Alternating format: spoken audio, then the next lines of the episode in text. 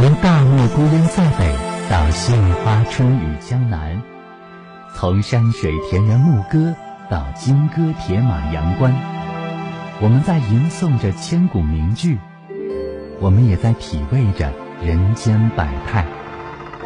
所以，无论明天你将回到哪里，身处何方，又将展开怎样的人生，不要忘了这段日子里我们共同感受到的。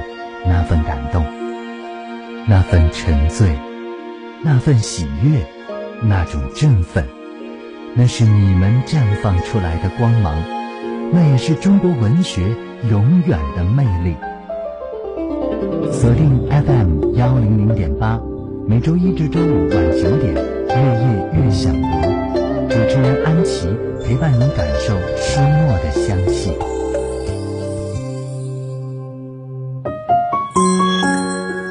我不知道电波前的您是怎样感受的？您会喜欢用电子书来读，还是喜欢用手指来触摸一下真正纸张的味道和它的触感？我的家里放了很多书，没有一本是电子书，因为我喜欢闻书籍打开之后那一股油墨的香气。随着时间，随着你记下的笔记的发酵，你会发现这本书读多了一些很熟悉。很让你想念和舒服的味道。今天在节目当中的第二趴，我会和大家分享一下你的形象决定了你的未来。为什么这么说？以貌取人是人的本能，你的外在、你的身材、你的容貌，还有你的状态、你的气息、你的气质、你的衣品，综合起来。以貌取人，这是人的本能，也是一个非常好的依据。不知道你会不会愿意承认，这个世界终究是看脸的，因为以貌取人是一种本能。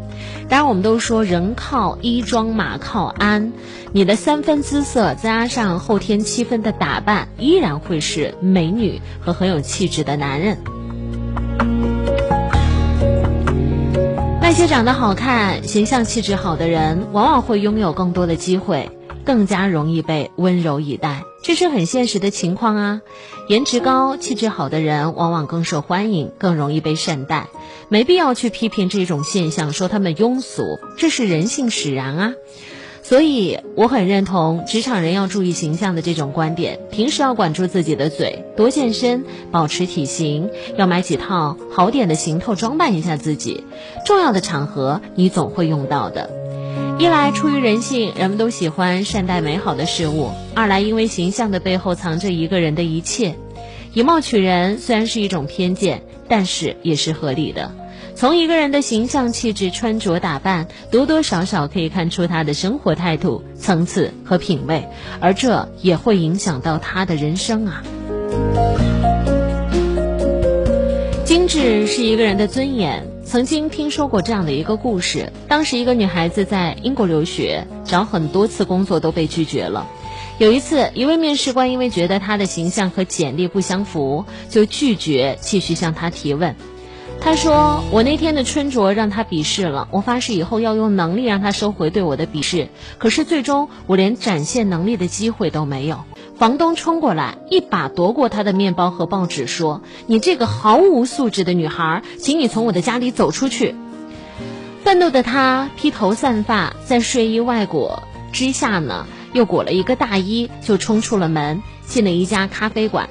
他的对面坐着一个比房东还要讲究、穿着很精致的老太太。看到他之后，老太太从旁边拿了一张便签，写了一行字递给他：“洗手间在你的左后方拐弯。”凌乱的头发，鼻子旁边还沾着一点面包屑。虽然大衣质地很好，但是被松垮的睡衣睡裤衬得很老旧。他第一次看不起自己。这样的打扮是有多不尊重自己，以至于让别人觉得我们不尊重他们。再次回到座位上，老太太已经走了，便签上多了一句话：“作为女人，你必须精致，这是女人的尊严。”实际上，生而为人，不管是男人还是女人，精致都是一个人的尊严，因为这背后藏着他对生活的态度：是拥抱、直面，还是躲避、妥协；是讲究，还是将就。真正优秀的人、有涵养的人，往往都比较注重形象，哪怕跌落谷底，也不会将就生活、马虎对待。这是一种高贵的态度，得到的也是高贵的人生。